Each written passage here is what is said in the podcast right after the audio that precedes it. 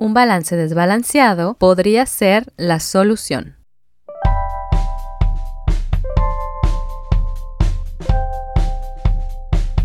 Hola, yo soy Karina. Bienvenido a Arte y Artistas, donde platicaremos sobre corrientes pictóricas, obras, artistas, museos, libros, películas y todo. Todo por amor al arte, por amor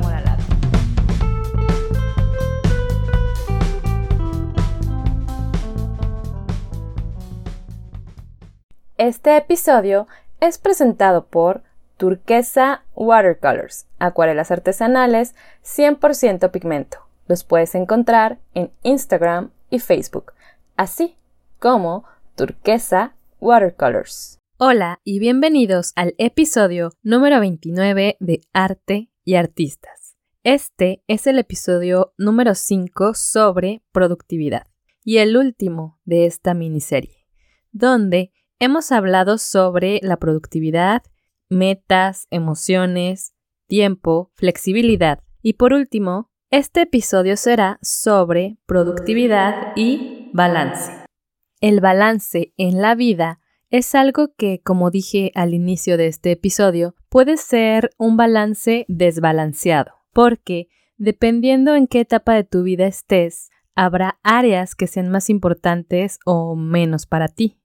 A veces es más importante la familia o la carrera profesional o tu salud o los amigos o tus estudios o cualquier otra área y es una especie de mezcla donde cada aspecto tiene un diferente porcentaje a lo largo del tiempo y cada cierto tiempo en tu vida debes reevaluar y modificar. A lo largo de estos cinco episodios hemos platicado sobre diferentes herramientas para lograr ser más productivos y como seres humanos, una cosa muy importante para tener una buena salud física y mental es el balance en nuestras vidas. Por lo que en este episodio nos adentraremos más en este tema con 7 puntos para lograrlo. Comenzamos. Punto número 1. Tech Detox. Con esto me refiero a que pasamos una gran cantidad de tiempo en aplicaciones que ciertamente son muy entretenidas. Tú sabes cuáles son las tuyas. Alguna de las decenas de plataformas que existen para ver series, películas o videos. Todo lo que implique el uso de un dispositivo electrónico, sea teléfono inteligente, televisión, tablet, computadora, videojuego, etc. No quiero decir que si ves un poco de entretenimiento serás improductivo siempre, ya habíamos hablado sobre el descanso y que hay que programarlo, pero te contaré una anécdota sobre esto. Por ciertas circunstancias, este año no tuve mi teléfono por dos semanas. Sentía que me moría, sobre todo de aburrimiento. Mi cerebro necesitaba algo de entretenimiento, urgente, ver Instagram, ver una película, un video o algo. Y ciertamente los primeros días sí que te da ansiedad. Por lo que llegué a la conclusión de que las tecnologías sí pueden llegar a un cierto grado de adicción. Es importante analizar cuánto de nuestro tiempo podríamos estar haciendo esa actividad que queremos y no hacemos por estar viendo cosas en Internet que realmente no son tan productivas. Y claro, destinar tiempo a nuestro entretenimiento, como habíamos hablado antes, pero de una manera más consciente. Haz el experimento de pasar un día o una semana sin tu teléfono o dispositivos electrónicos y puedes encontrar algunas cosas de las que te habías estado perdiendo, como salir a caminar, ver el atardecer, leer más un libro en físico mientras saboreas un café o convivir con tus seres queridos, platicar con ese amigo al que no habías visto, salir a ese lugar al que habías querido ir, hacer ejercicio, salir a correr, pintar, dedicar tiempo a ese proyecto que querías, o saborear tu comida de manera consciente, sin el estímulo de estar viendo algo y poder tener una charla con esa persona que está junto a ti sin distracciones. Es algo que puedes disfrutar de manera más consciente y por tanto memorable. En el episodio pasado también hablé sobre esto, sobre estar presente. Entonces, la herramienta para este punto es simple. Desintoxícate de la tecnología por cierto periodo de tiempo. Tú decides, una hora, un día, una semana, un mes, y disfruta lo análogo. Realmente notarás la diferencia. Y tal vez te ayude a tener más ideas creativas o simplemente disfrutar más de la vida. Punto número 2. Perfección. Sin duda, las personas que han pasado la historia son personas que han hecho las cosas con excelencia. Si bien dicen que la perfección no existe, pero sí podemos hacer lo mejor que podamos siempre. Trabaja con excelencia. Te hará sentir bien saber que diste lo mejor de ti. Y esto sin duda te hará mejorar en lo que sea que hagas.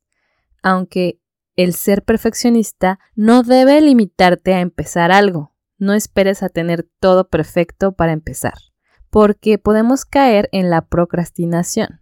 También, el exceso de perfección puede impedir terminar o avanzar.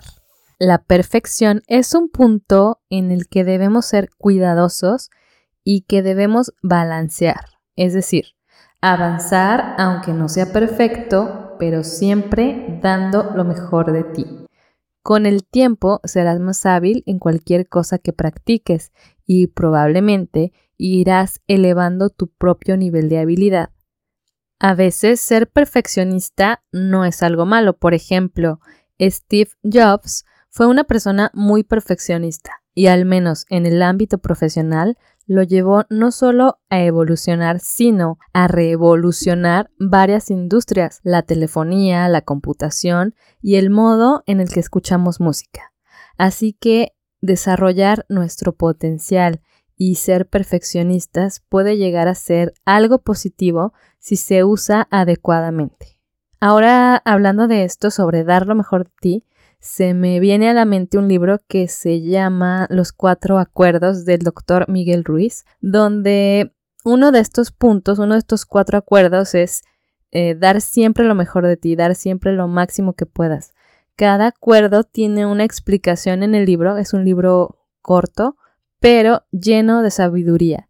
Todos los acuerdos en este libro son los siguientes. Uno, Sé impecable con tus palabras. Dos, no te tomes nada personalmente. 3. No hagas suposiciones. Y 4. Haz siempre lo máximo que puedas. Así que cualquiera de estos acuerdos puede ser muy útil en tu vida. Trata de aplicarlos. Y si puedes leer el libro, la verdad es que te va a ayudar eh, de manera personal. Ahora pasamos al punto número 3. Manejo de nuestra energía.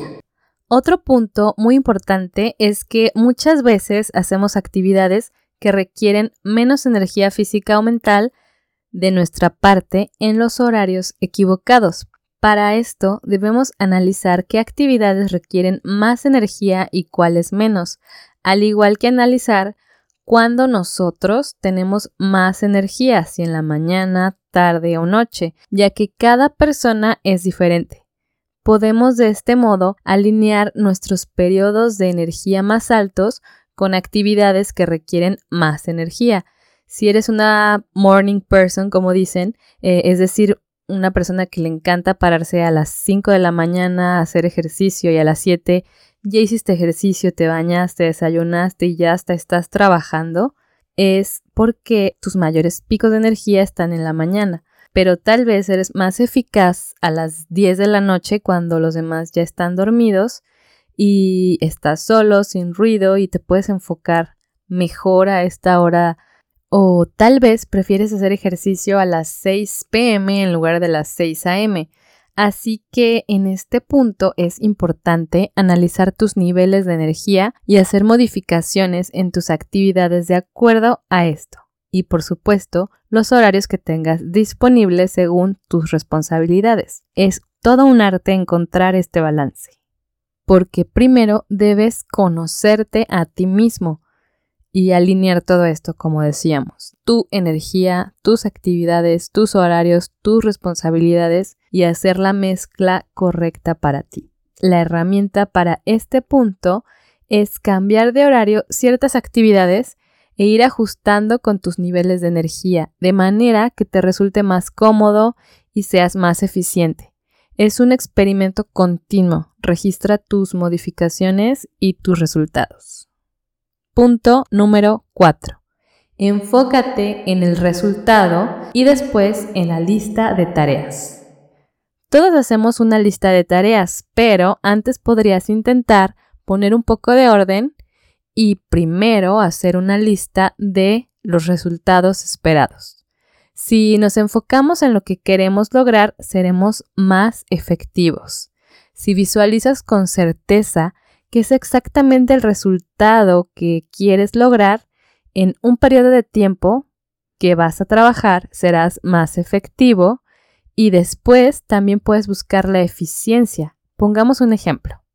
Si quieres escribir un libro de 365 páginas, puedes escribirlo en un año si escribes una página diario en música tal vez, quieras hacer un disco con 12 canciones, podrías escribir dos canciones cada mes y terminar en tan solo seis meses, más el tiempo de grabación y edición.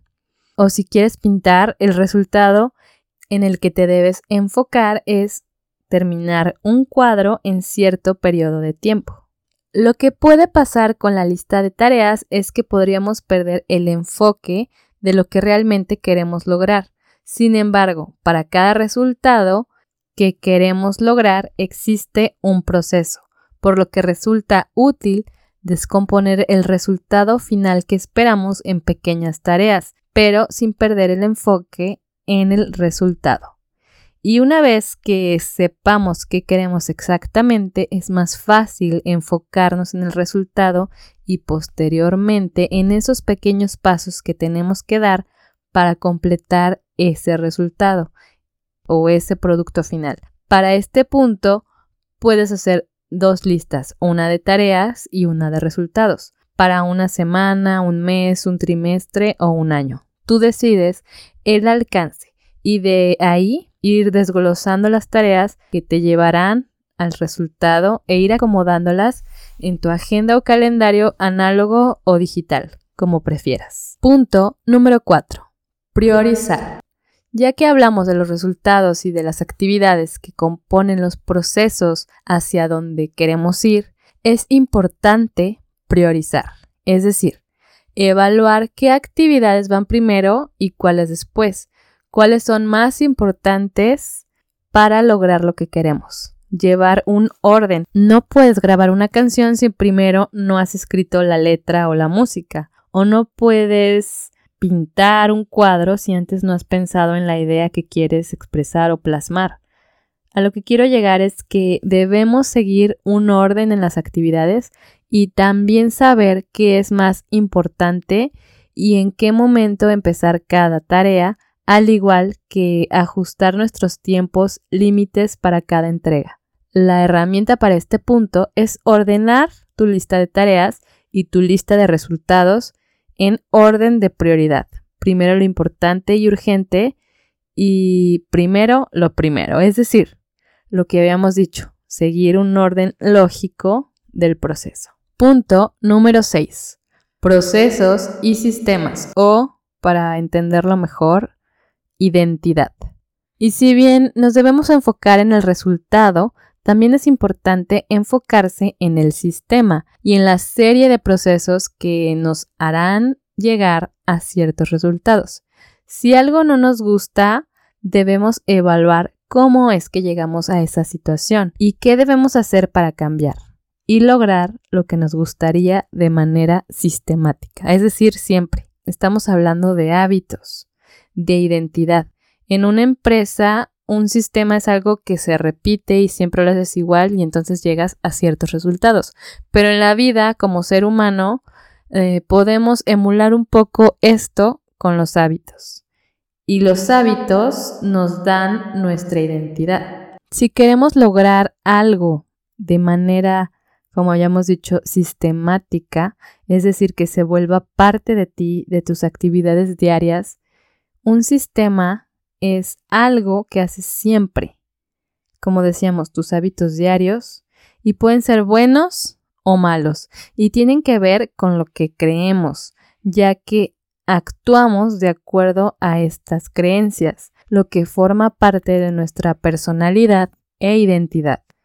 Poniéndonos prácticos, la meta es hacer un libro, pero tú debes de tener la identidad de soy escritor. Entonces, deberías hacer lo que los escritores hacen diario, escribir, y después los siguientes procesos necesarios para publicar tus libros. Si eres escritor, siempre escribirás como parte de tu rutina diaria. Si eres pintor, escultor, músico, actor o cualquier profesión, solo debes pensar que forma parte de tu identidad esta profesión e integrarlo en ti, es decir, en tu rutina diaria. Punto número 7. Equilibrio. Después de analizar las actividades que en lo personal realizo, creo que la clave de no sentirte abrumado es el equilibrio. Ya esto me refiero al tiempo que le damos a todas las actividades que realizamos durante el día, a lo que he llegado a cinco áreas importantes en la vida, en las cuales debemos mantener un equilibrio, si bien no en cantidad de horas, pero sí dedicar al menos una hora a cada una de estas áreas o el tiempo que tú consideres necesario para sentir e-, ese equilibrio del que hablamos, ese balance. Las áreas a las que llegué son las siguientes. El yo, familia y amigos. La tres sería ambiente. Cuatro, trabajo. Y cinco, finanzas. Ahora te las voy a ir explicando más detalladamente. El yo. Aquí entran varias actividades. El yo es para mantener nuestra salud física y mental. O sea, cada quien, yo. Es lo más importante. Si tú no estás bien, no puedes ser productivo. Recuerda, la base de todo recae primero en que tú estés bien para poder expandir ese bienestar a los demás. En este punto entran aspectos como nutrición e hidratación, ejercicio, aprendizaje, leer, meditar, journaling, entretenimiento, tener un hobby, arreglo personal y todo aquello que tú consideres que te hace sentir bien como persona, tanto física como mentalmente, de manera cotidiana e individual. Es muy importante porque si no estamos bien, como decíamos, si no estamos saludables, no podemos ser productivos para nada. Si tenemos hambre o comemos poco saludable, si tenemos sueño, si estamos sucios, si no podemos respirar porque no tenemos condición o si tenemos pensamientos que no son favorables para nuestra salud mental, entonces no podemos avanzar. El siguiente punto es la familia y amigos. En esta área entran nuestras relaciones con las personas que queremos, que nos importa su bienestar y por lo tanto todos tenemos responsabilidades con nuestras familias, desde proporcionar una buena nutrición, educación, experiencias o cubrir necesidades en el hogar y también deseamos pasar tiempo con nuestros seres queridos porque nos nutre, nos hace sentir bien, porque todos los seres humanos somos seres sociables, sociales, por lo que en este rubro entra el tiempo que queremos pasar con nuestras familias por gusto y también por responsabilidad ya que tener un rol, una familia, consume tiempo. Por ejemplo, una mamá dedica tiempo desde preparar, comprar alimentos, llevar a su hijo a la escuela y muchísimas responsabilidades que requiere tener una familia y tener hijos. También en tener como familia experiencias juntos, desde ver una película, salir a algún sitio juntos.